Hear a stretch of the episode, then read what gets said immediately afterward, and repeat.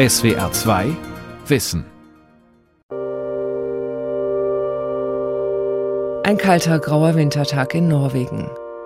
Nebel hängt über dem Isdal, einem hügeligen Waldgebiet in der Nähe der Stadt Bergen. Ein Mann wandert mit seinen beiden Töchtern durch das Eistal. Es ist der 29. November 1970. Auf einer kleinen Lichtung zwischen einigen Felsbrocken machen die drei Wanderer einen grausigen Fund. Sie entdecken die Leiche einer Frau. Sie ist verbrannt, hat die Hände in die Luft gestreckt, das Gesicht ist nicht mehr zu erkennen. Die Isdal-Frau, die Frau aus dem Eistal, ist einer der mysteriösesten Kriminalfälle Norwegens und bis heute ungelöst. Es ist eine total spannende, aufregende Geschichte. Äh, klar, es ist ein Rätsel einfach. Viele, viele Rätsel im Rätsel.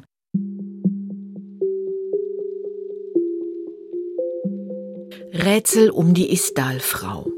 Eine kriminalistische Spurensuche. Von Kirsten Tromnau und Claudia Kafanke. Fast ein halbes Jahrhundert nach dem Fund der Toten macht sich die norwegische Fernsehjournalistin Mare Tigraf noch einmal auf die Spur der Isdal-Frau. Zusammen mit der Polizei rollen sie und ihr Team den Fall neu auf. Wir haben ein größeres Projekt vorgehabt, wo wir wollten ungelösten Kriminalfälle näher anschauen, ob wir was machen könnten, um sie zu, zu lösen. Und die Gedanke waren, modernen Methoden und, und Technik zu arbeiten, also wie DNA zum Beispiel, was nicht gab überhaupt in 1970, äh, wenn diese Frau gestorben ist. Die Journalisten vom norwegischen Rundfunk NRK versuchen das Rätsel der Isdal-Frau zu lösen. Denn bis heute weiß niemand, wer die Frau war und woher sie kam. Damals wurde der Fall sehr schnell zu den Akten gelegt, aber Spekulationen gibt es bis heute. War die Frau vielleicht eine Agentin Wurde sie im Istal ermordet? Was wollte sie in Norwegen? Seit drei Jahren recherchieren Marit Higraf und ihr Team. Jetzt haben sie eine neue Spur und die führt in die Pfalz. In einer Weinstube in Neustadt an der Weinstraße erzählt Higraf von dem Projekt. Diese Geschichte ist eine von mehreren Fällen, die wir unter, näher untersuchen wollten. Und diese Geschichte war einfach zu gut, um nicht erzählt zu werden. Also ich wollte es unbedingt erzählen. Und das hat es gebracht, dass wir jetzt hier sitzen und jetzt in Deutschland sind, weil wir, ich habe was gefunden. Doch bis zur Spurensuche in der Pfalz war es ein weiter Weg. Erst einmal mussten Marit Higraf und ihr Team in Norwegen die Polizeiakten sichten. Dann gab es schon einen ersten Hinweis nach Deutschland. Man hat ja ihre zwei Koffern gefunden am Bahnhof in Bergen, ein paar Tage nach die Leiche gefunden wurden. Und in die Koffern, da war es total spannende Sachen, unter anderem ein Perücke, es war Brille ohne, ohne Verstärkung, also ohne eine falsche Brille sozusagen. Und schöne Kleider und so weiter. Also offenbar, es war eine Frau, die ihre Identität gewechselt hat, manchmal mit Perücke und so. Auch in die Koffern hat man eine Streichholzschachtel gefunden mit einer deutschen Firma drauf, und zwar Beatuse, Flensburg. Schöne Kleider, Perücken, viel Unterwäsche und eine Streichholzschachtel von einem Erotikversandhaus. Das gibt Raum für jede Menge Spekulationen. War die Frau eine Prostituierte oder möglicherweise eine Spionin? Die Polizei erstellte ein Phantombild von ihr und fand heraus, dass die Tote ein Zimmer im Hotel Neptun in der Stadt Bergen gemietet hatte. Die damaligen Hotelangestellten erinnern sich auch fast 50 Jahre später noch an die geheimnisvolle Frau. Sie kleidete sich meist im gleichen Stil, weiße Bluse und schwarze Hose. Sie hatte dunkles, halblanges Haar. Eine hübsche Dame. So eine Frau haben wir hier so gut wie nie gesehen. Sie war wie eine Frau aus einem Magazin oder aus einem Film. Sie schien sehr ernst, etwas düster und geheimnisvoll. Auch andere Zeugen beschreiben sie als hübsch und sie hätte etwas Exotisches gehabt. Die Zeugen schätzen sie auf Anfang bis Mitte 30. Sie hatte schwarze, mittellange Haare. Manche sagen ein eher osteuropäisches Gesicht, andere sprechen von asiatischen bis orientalischen Gesichtszügen. Außerdem ist den Zeugen noch eine Zahnlücke zwischen den Vorderzähnen aufgefallen. Dadurch hat sie wohl leicht gelispelt. Ein Zeuge sprach von einem seltsamen Geruch der Dame. Erst später wurde ihm klar, dass es eine Knoblauchfahne war. 1970 kannte noch kaum jemand in Norwegen Knoblauch. Die Frau stellte sich meist als Belgierin vor.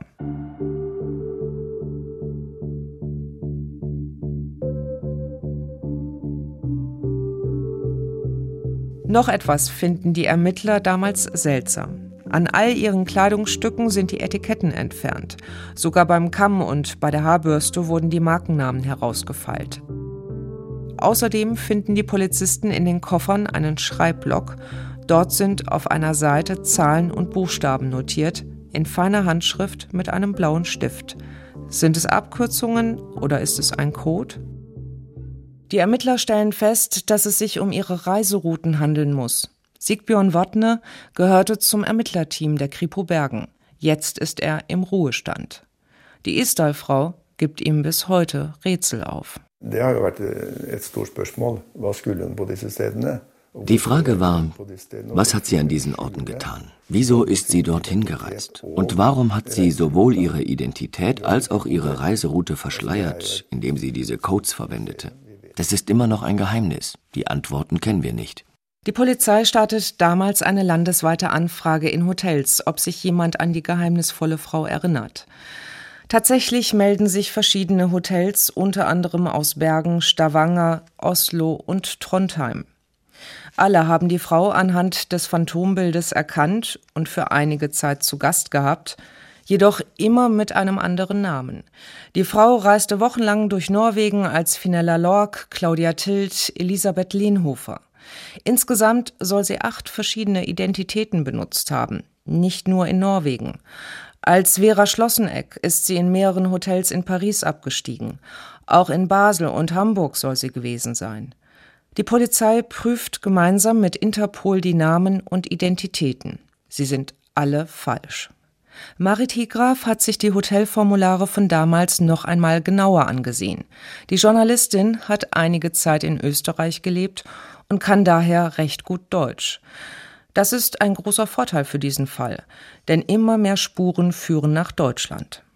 Sie war ja in vielen Hotels in Norwegen und auch im Ausland. Und sie hat an, an diese Registrierungskarten hat sie schon Deutsch verwendet, ziemlich oft. Nur mir ist aufgefallen, dass Deutsch könnte wahrscheinlich nicht ihre Erstsprache gewesen sein, weil es gab kleinen Schreibfehler.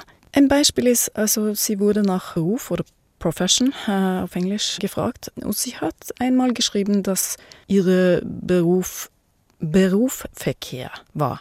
Und das ist ja zum ersten nicht wirklich ein Beruf. Zweitens Sie hat es ohne S geschrieben, also nicht Berufsverkehr, sondern Berufverkehr. Mit den Hotelangestellten und anderen Zeugen soll sie allerdings nur Englisch gesprochen haben. Schlechtes Englisch, da sind sich alle Zeugen einig.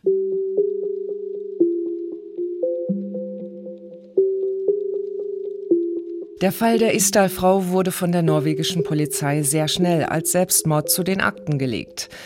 Dem Obduktionsbericht zufolge hatte die Frau zwischen 50 und 70 Schlaf- und Beruhigungstabletten genommen.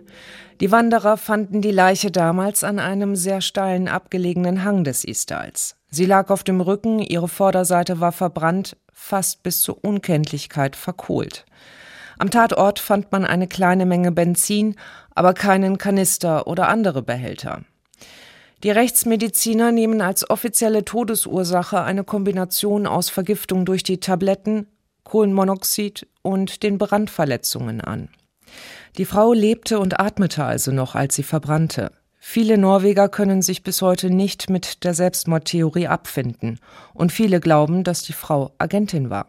Sie könnte schon Agentin gewesen sein, und es ist nicht komisch, dass die Spekulationen hochgegangen sind in fast 50 Jahren, dass sie vielleicht möglicherweise Spionin war, weil äh, es ist 1970, wir reden von hier, und, und in 1970 hat Europa ganz anders ausgeschaut. Und es war eine Zeit für Agenten. mit der Reisewirksamkeit von dieser Frau. Wir wissen, dass sie viel unterwegs war. Sie war unterwegs alleine. Sie muss notwendigerweise ziemlich viel Geld oder Finanzen gehabt hat. Und sie muss auch Pässe, also falsche Pässe gehabt hat, weil in 1970 konnte man sich nicht so leicht bewegen mit Flugzeug rundum ohne einen Pass, also einen Reisepass. Man konnte aber auch nicht in die Hotels einchecken ohne einen Reisepass. Eine hübsche Frau reist 1970 mit gefälschten Identitäten durch Europa. Die norwegischen Zeugen haben sie laut Polizeiakten meist allein gesehen. Doch hin und wieder soll sie sich mit Männern getroffen haben. Aber immer nur kurz und es habe nicht nach intimen Verabredungen ausgesehen. Eher, so berichten die Zeugen, nach einem Austausch von Informationen. Tananga, ein kleines norwegisches Fischerdorf in der Nähe von Stavanger. Hier meldet sich kurz nach dem Tod der Isdal-Frau ein Fischer bei der Polizei. Auch er will die mysteriöse Frau gesehen haben. Er saß in seinem Fischerboot, sie stand am Hafen und schien auf jemanden zu warten. Tananga ist ein unscheinbarer Ort, doch damals, 1970, führte das Militär dort Raketentests und Übungen durch. Der Fischer erinnert sich, dass die Frau nach etwa einer Stunde auf die andere Hafenseite ging, wo ein Torpedoboot anlegte. Ein Marineoffizier kam von Bord, unterhielt sich mit der Frau, danach gingen beide wieder auseinander. Das wäre eine hochinteressante Spur. Doch Marit Higraf hat in den Polizeiakten zwar eine Notiz zu der Zeugenaussage gefunden, aber die Aussage selbst ist verschwunden. Auch der norwegische Nachrichtendienst hat eine Akte zu dem Isdal-Fall und auch darin war die Aussage des Fischers nicht zu finden. Der Fischer ist mittlerweile verstorben. Sein Sohn und die Ehefrau haben Marit Higraf die Geschichte erzählt. Also die haben schon ein Verhör mit ihm gemacht und deswegen ist es uns auffällig, dass dieses Verhörsdokument nirgendwo zu finden ist. Er hat damals seiner Familie nichts erzählt, aber nachhinein ist es dann aufgekommen, dass nach seiner Behauptung hat er an dem Tag von diesen zwei Polizisten, die ihn verhört haben, äh, zwei Waffen ausgeliefert gekriegt. Ein Pistol und ein Messer. Genau, das haben wir die, die Witwe und den Sohn gefragt, warum und wieso, was hat er erzählt, wieso sollte er Waffen haben? Also das ist ja, denke ich einmal, nicht normal, dass, dass die Polizei, auch schätze ich, für 1970 nicht ganz normal, dass die Polizei zwei Waffen ausliefern so. Er hat gesagt, es war für seinen Schutz, für ihn und seine Familie. Hat die Isdal-Frau vielleicht für den KGB gearbeitet? Damals wurden immer wieder in der Nähe des Testgeländes von Tananga russische Fischerboote gesichtet. Diese täuschten häufig ein Motorproblem vor, damit sie sich länger vor der Küste aufhalten konnten. Die Fischer von Tananga erzählen, dass das damals ständig vorgekommen sei. Je mehr die norwegischen Journalistinnen und Journalisten recherchieren, desto rätselhafter und verworrener wird die Geschichte der Isdal-Frau. So begann Marit Higraf mit ihren Recherchen. Doch zu Beginn teilt längst nicht jeder ihre Begeisterung. Es war so, dass mein Ungeduld oder meine Neugierigkeit, also DNA, das, das kriegt man ja von Gewebsproben zum Beispiel. Und wir haben ja gewusst, dass die Frau obduziert wurde in ein Krankenhaus in Bergen. Und ich war da vielleicht ein bisschen lästig. Ich, ich habe telefoniert und ich habe E-Mails geschickt. Können Sie bitte zu der Leiter von dieser Abteilung, können Sie bitte nachschauen, ob es irgendwas sein könnte in Ihren Archiven. Und tatsächlich gab es. Tatsächlich sind noch Gewebeproben erhalten und auch den Kiefer der Frau gibt es noch. Die norwegischen Journalisten wollen zunächst herausfinden, ob die Frau überhaupt Europäerin war. Sie geben die Proben an das Institut für gerichtliche Medizin in Innsbruck, wo der Molekularbiologe und Gerichtsmediziner Walter Parson arbeitet. Er ist spezialisiert auf forensische DNA und hat mit seinem Team unter anderem bei der Identifizierung der Tsunami-Opfer geholfen. Parson gilt als einer der Experten auf dem Gebiet der mitochondrialen DNA. Und diese mitochondriale DNA, die sieht ganz anders aus als die Kern-DNA und die wird auch anders vererbt als die Kern-DNA.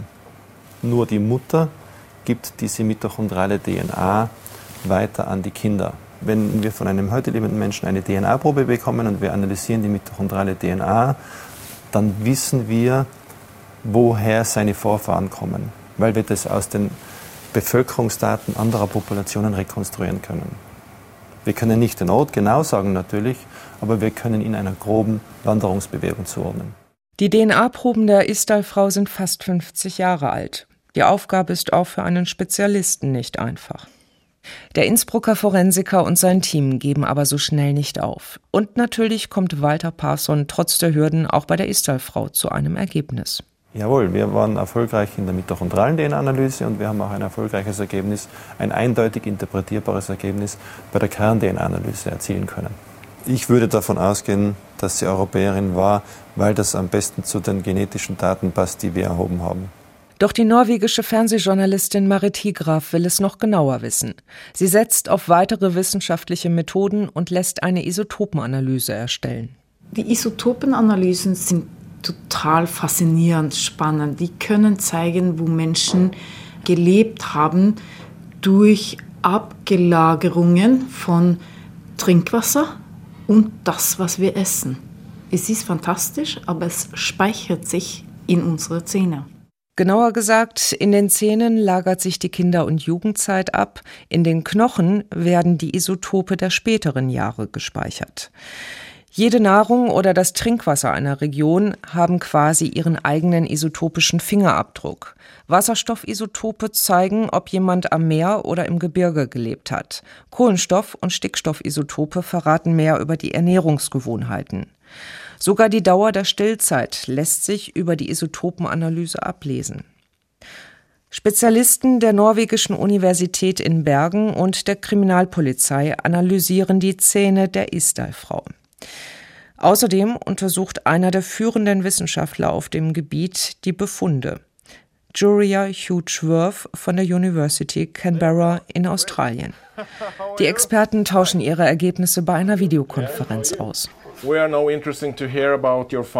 Wir sind gespannt auf deine Ergebnisse der Isotopenanalyse für die Istal-Frau. Ja, zunächst danke, dass ihr mir die Ergebnisse von den Zähnen geschickt habt. Wenn die Proben analytisch genau richtig gemessen wurden, dann zeigen die roten Punkte auf der Karte die wahrscheinlichsten Bereiche, wo die Person gewesen sein könnte, wo sie ihr Zuhause für einige Zeit hatte. Mehrere Gebiete in Europa haben die gleiche Isotopenzusammensetzung. Auf einer Europakarte schauen sich die Wissenschaftler während der Videokonferenz ihre Ergebnisse an. Dort ist ein sehr roter Punkt in der Region rund um Nürnberg und eine sehr breit gezogene orange Linie von Trier entlang der französischen Grenze bis nach Karlsruhe zu sehen. Die beiden norwegischen Experten von der Kripo, Knut Endre Sorstad und Per Angel, diskutieren danach begeistert die Ergebnisse. Ja, dette er eh, langt, langt bedre enn jeg noensinne hadde håpa på. Altså, dette er eh, das ist viel, viel besser, als ich mir jemals erhofft hatte. Ja, ja. Das war etwas Besonderes. Ich hatte eine gröbere Karte erwartet. Er geht davon aus, dass das der Bereich ist, in dem sie als Kind gelebt hat. Und er glaubt auch, dass sie dann weitergezogen ist. Das ist unglaublich. Basierend auf dem, was wir hatten. Das ist unglaublich. Es gibt einen guten Grund zu behaupten, dass sie wahrscheinlich aus Deutschland kommt, aber auch Chancen für das nördliche Frankreich. Und auch die Markierungen auf der Karte zeigen in diese Richtung. Ich fühle, dass wir nah dran sind.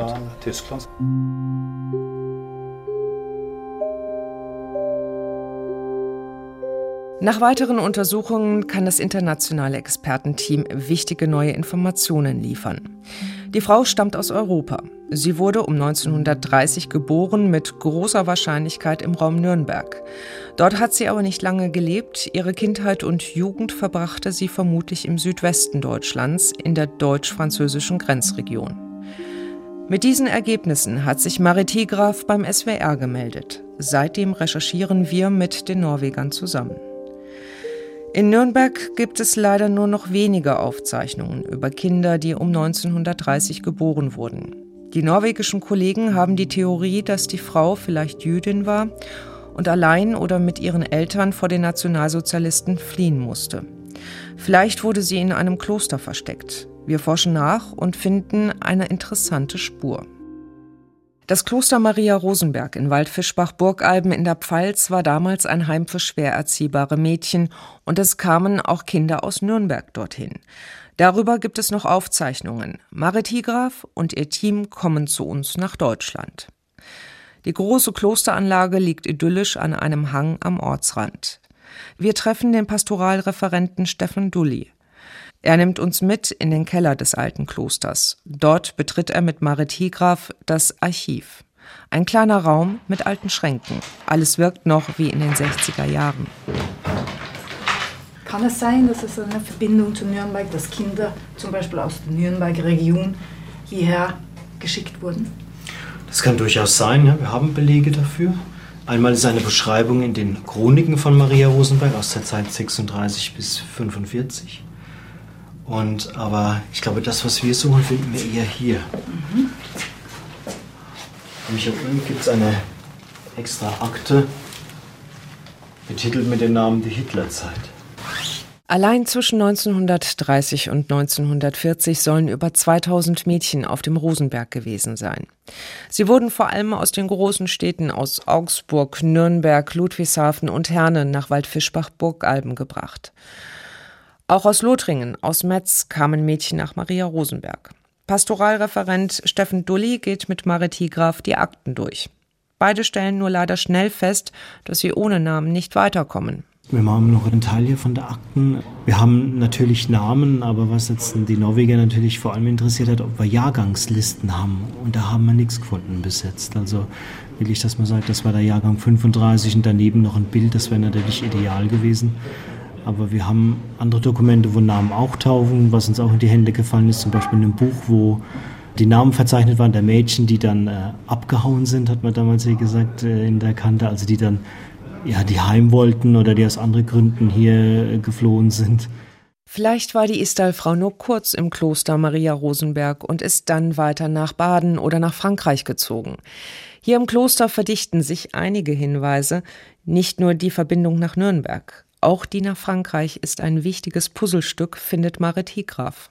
Keine Zeugen haben berichtet, dass sie Französisch spricht. Aber sie hat aber auch Hotelkarten auf Französisch ausgefüllt.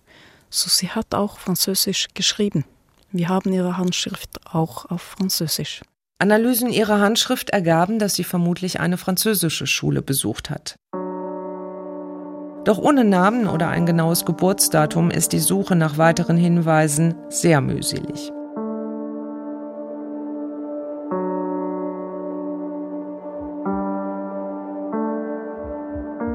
Der Besuch im Kloster Maria Rosenberg zeigt uns jedoch, wie Flucht und Schicksalswege während des Zweiten Weltkriegs aussehen konnten.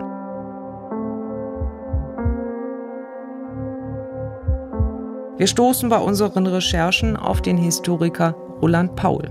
Er leitet die Arbeitsstelle Geschichte der Juden in der Pfalz an der Pfalzakademie in Lambrecht. Ich könnte mir schon vorstellen, dass das ein, eine Person war, die entweder zwischen 1933 und 1939 entweder allein oder vermutlich mit den Eltern emigriert ist, vermutlich nach Frankreich emigriert ist, vielleicht aber auch 1939 39 mit einem Kindertransport nach Frankreich gekommen ist. Das ist die zweite Möglichkeit. Oder 1940 im Rahmen der Deportation der pfälzischen und badischen Juden, vermutlich dann auch mit den Eltern oder weiteren Angehörigen nach Frankreich in das Lager Gürs deportiert worden ist. Also das wäre schon möglich. Und es gibt immer noch Schicksale, die wir auch nicht bis heute nicht genau aufklären können, von denen wir nichts Genaues wissen. Und vielleicht war das ja so eine Person, die eben nach Gürs gekommen ist und überlebt hat und dann später durch halb Europa getourt ist. Die Theorie wird sogar von der Isotopenkarte unterstützt. Demnach könnte die Isdal-Frau auch eine Zeit lang in dem französischen Internierungslager Gürs nahe der spanischen Grenze gelebt haben. Der Historiker Roland Paul weiß jedoch, wie schwierig die Recherchen nach einer Person sind. Viele Aufzeichnungen und Dokumente sind verloren gegangen. Ich habe mich mit dem Schicksal von etwa 1500 Personen beschäftigt und darunter waren auch über 100 Kinder. Bei den meisten Kindern weiß ich, was aus denen passiert ist. Aber ich müsste jetzt nochmal das Buch auch nochmal durchsehen, ob ich da eventuell welche finde, Mädchen finde, die da in Frage kämen. Aber man muss natürlich auch sagen, die Mehrzahl derer, die nach Gürs gekommen ist, sie kamen ja aus Baden. Aus Baden sind allein über 5000 Menschen nach Gürs deportiert worden. Also mit deren Schicksal habe ich mich persönlich, mit den Badenden habe ich mich nicht intensiv beschäftigt. Das wäre natürlich auch nur eine Möglichkeit. Aber das ist ganz schwer, da was zu finden. Was Roland Paul erzählt, klingt für Maritie Graf durchaus nachvollziehbar. Die Spuren der geheimnisvollen Isdal-Frau führen von Deutschland nach Frankreich bis nach Norwegen, wo sie schließlich starb, unter ungeklärten Umständen.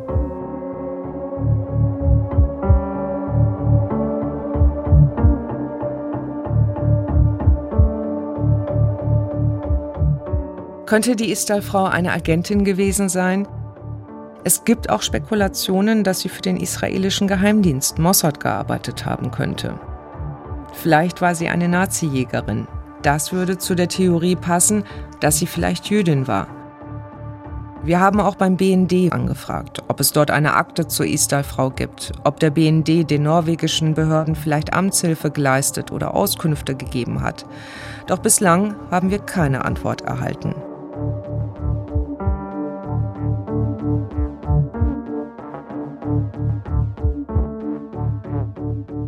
Mittlerweile sind viele Medien in ganz Europa mit in die Recherche eingestiegen. In Deutschland ist es beispielsweise noch die Wochenzeitung Die Zeit. Marit Hegraf hat eine große Podcast-Serie mit BBC World über die Isdal-Frau gestartet. Seither bekommt sie fast täglich neue Hinweise aus der ganzen Welt. Auch deshalb geht die Suche für sie weiter. Das verrät sie am Ende ihrer Deutschlandreise in der Weinstube in Neustadt an der Weinstraße. Ja, ganz ehrlich, ganz persönlich, mein Traum ist bestimmt, die Identität dieser Frau zu finden, aber auch, weil ich, ganz ehrlich, am liebsten möchte ich ihren Körper heimbringen, dort, wo es hingehört. Falls es uns gelingt herauszufinden, wer sie war und dass es Angehörige noch gibt, dann sollen die Angehörigen ähm, ihren Verwandten heimkriegen.